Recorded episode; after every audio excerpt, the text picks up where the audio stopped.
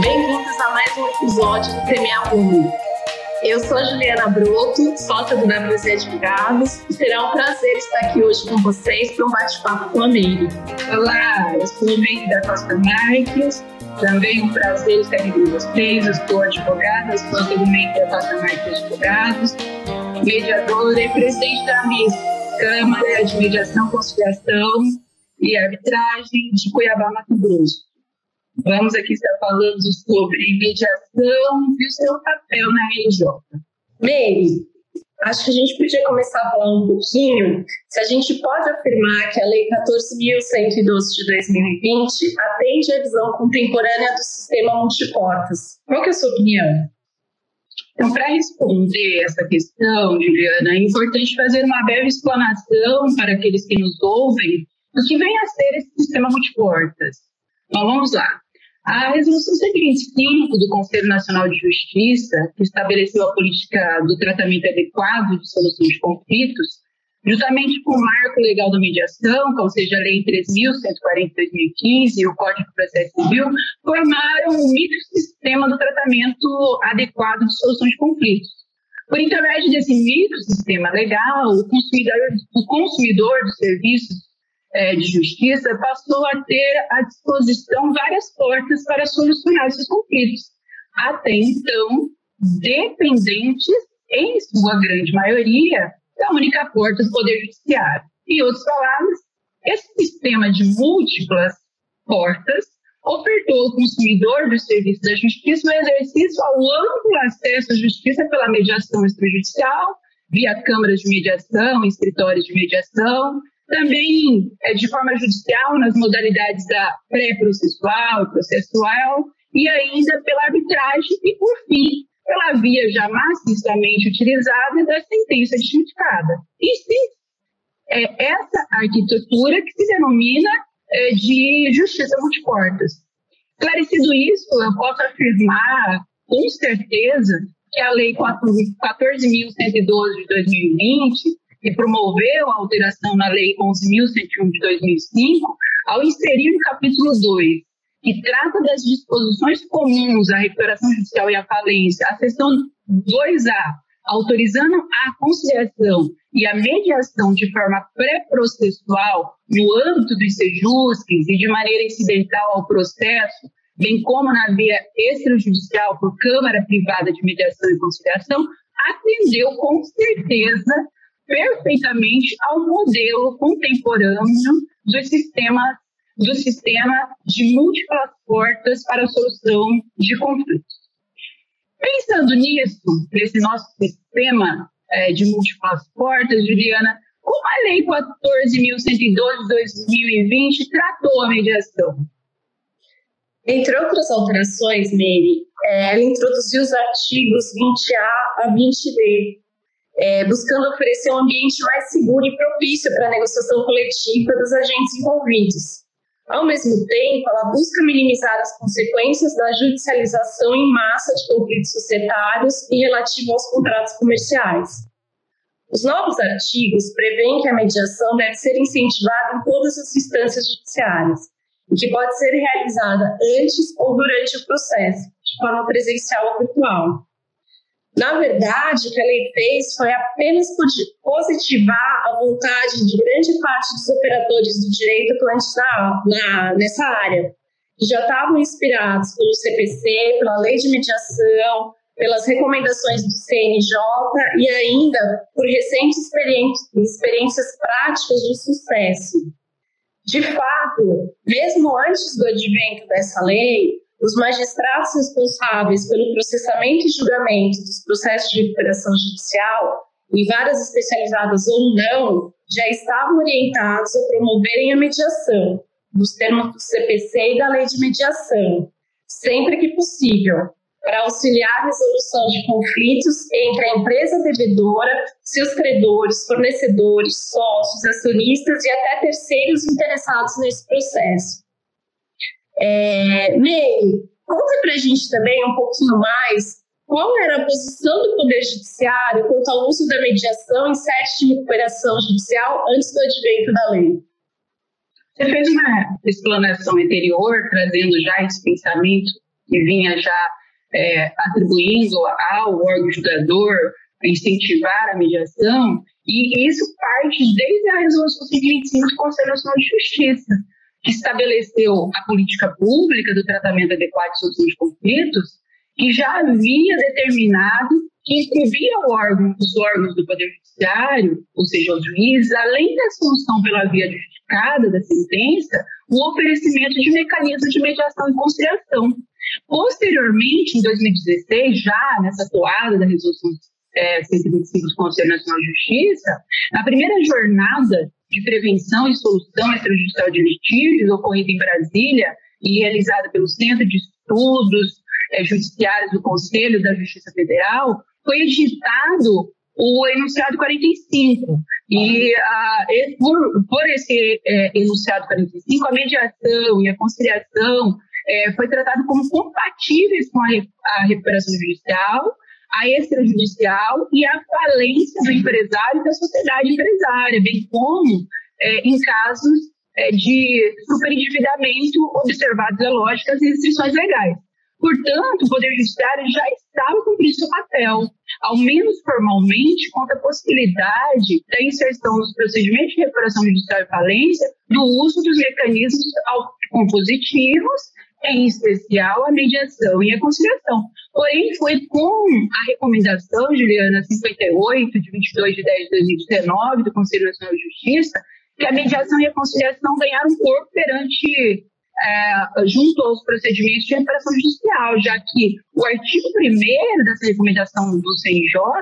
recomendou a todos os magistrados responsáveis pelo procedimento de julgamento dos processos de reparação judicial e falência, de vários especializados ou não, e promovesse sempre que possível, nos termos da Lei 3.105 de 2015 e da Lei 3.140 de 2015, o uso da mediação de forma a auxiliar a resolução de todo e qualquer conflito entre o empresário e a sociedade, e recuperação falidos e seus credores, fornecedores, sócios, acionistas e terceiros interessados. Ou seja, a visão do Poder Judiciário, antes dessa disposição legal, ela já vinha nesse sentido, anunciando com certeza o que motivou o legislador ordinário a promover essa alteração junto a outras, né, que já estavam no projeto da lei de alteração da recuperação judicial, inserindo os procedimentos autocompositivos no bojo da nova lei. Uh, Juliana, nesse sentido também,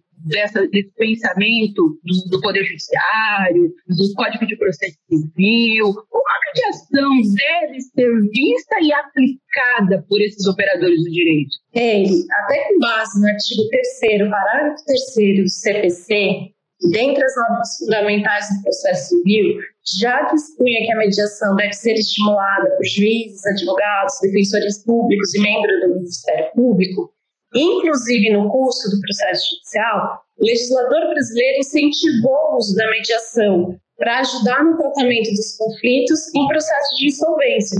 especialmente devido aos impactos provocados pela pandemia do novo coronavírus na economia e no próprio Poder Judiciário. Como advogada, é, parece-me que em processo de recuperação de empresas e de falências, que abrangem múltiplos interesses, a mediação deve ser vista como uma boa oportunidade para que credores e devedora desenvolvam um diálogo produtivo sobre a melhor solução para a superação da crise econômico-financeira da empresa, materializada em nosso sistema concursal por um plano vinculativo, se aprovado pela maioria dos credores, diante da adoção do princípio da preservação da empresa. Para estabelecer esse diálogo produtivo, acredito que o mediador deva dar voz aos participantes para democratizar a informação e, com isso, empoderar os credores, principalmente aqueles com créditos menos expressivos, e mapear os pontos de convergência e divergência entre devedores e credores. Experiências em diversas localidades do Brasil têm confirmado que, por meio do diálogo produtivo, a mediação facilita e incentiva a negociação entre as partes, reduz as simetrias de informações e contribui para uma solução mais rápida, econômica e adequada para os conflitos surgidos ou existentes e, por consequência, para o próprio processo de recuperação. Ou seja, a mediação não é um remédio para resolver a crise econômica financeira da devedora. A mediação ela veio para evitar ou minimizar atritos e, com isso, propiciar um consenso mais célere sobre os interesses das partes envolvidas. E outro ponto importante, Meire, é que a lei trouxe em seu bojo, entre outras novidades, a possibilidade de tutela de urgência cautelar para suspensão das execuções contra a empresa propostas, pelo prazo de 60 dias. Quais os requisitos para a concessão dessa medida cautelar? Então, Juliana, a, a Lei 14.112 de 2025 inseriu o artigo 20b em sequência, sendo que nesse artigo 20b, ele autorizou que as empresas busquem mecanismos da mediação, da conciliação, de forma antecedente no âmbito de sejustes empresariais ou de câmaras privadas e também incidentalmente no processo, como a gente já disse até aqui. De outro lado, quando a empresa buscar solucionar seus conflitos pela mediação ou conciliação antes do protocolo do pedido de recuperação judicial, ela poderá lançar mão de um benefício, é, de um enseio antecipado é, de até 60 dias, é, prazo este que deverá ser deduzido do prazo de 180 dias futuramente concedido judicialmente quando proposta essa ação de recuperação judicial.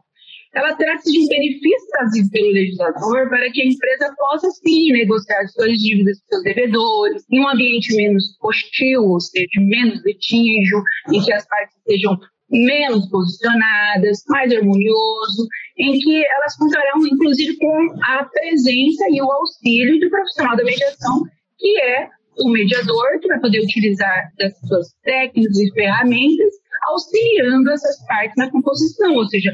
seguramente em benefício do futuro processo que será instaurado de é, recuperação judicial. Para esse ambiente propício de negociação, o legislador, inteligentemente, no meu ver, concede essa faculdade à empresa de suspensão das execuções propostas com ela pelo prazo de 60 dias. E aí você vê que há uma convergência com a lei de mediação nesses 60 dias, porque realmente é um período que as partes elas podem conversar, elas podem e aí ter sessões continuadas até chegar a algum termo ou não, mas já minimiza, já flexibiliza, já tem aí uma economia processual e assim esse processo já vai mais preparado para a fase uh, da recuperação judicial em si. Quanto aos requisitos para a concessão da medida cautelar, além da existência de procedimento de mediação ou conciliação já instaurado, é óbvio, seja no âmbito dos sejustes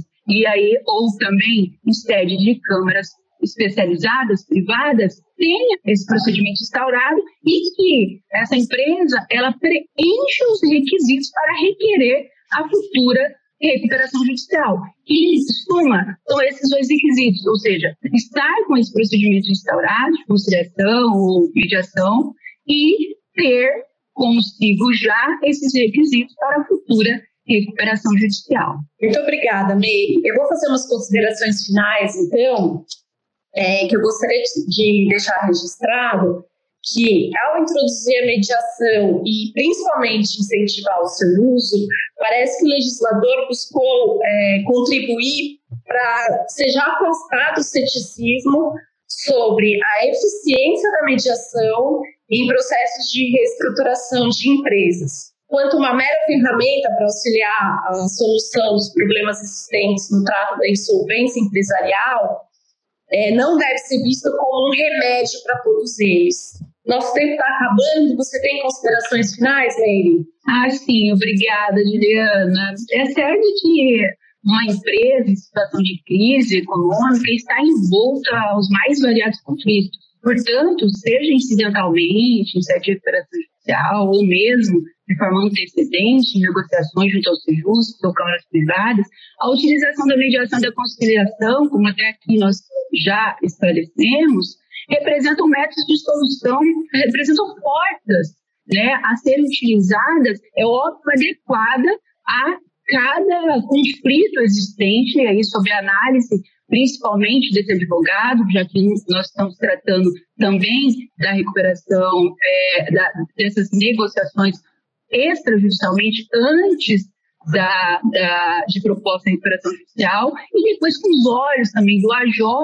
para estar atento, existem essas portas, essas possibilidades de, sim, em benefício da superação da crise econômica dessa empresa, da Esperanda, poder possibilitar a utilização dessas portas, ou seja, buscar soluções pela via da autocomposição, seja de forma presencial ou mesmo utilizando plataformas digitais, não só trará economia de tempo, o que é substancial para a superação da crise financeira da Recuperanda, como também auxiliará na manutenção dos vínculos com os funcionários, clientes, fornecedores e até mesmo a existência de conflitos entre os próprios sócios. Diante disso, não tenho a menor dúvida. Por fim, concluindo, o Congresso Nacional andou bem, no meu ver, a, a promulgar a Lei 11.102 de 2020, que promoveu alteração na Lei 11.101 de 2005, como também o Executivo. Não só porque sancionou a mencionada lei, no momento que temos experimentado com a pandemia do Covid-19, mas também porque ela traz inovações normativas importantes que contribuirão para a superação da crise econômica financeira da empresa e recuperação judicial. Em especial, é óbvio, sem sombra de dúvidas, a possibilidade da mediação e da conciliação extrajudicial de forma ampla pela via das camas privadas e também é, empresariais. Obrigada, Meire. Foi um prazer conversar com você. Prazer foi meu. Que venha outros, Juliana. Beijo. Tchau, tchau.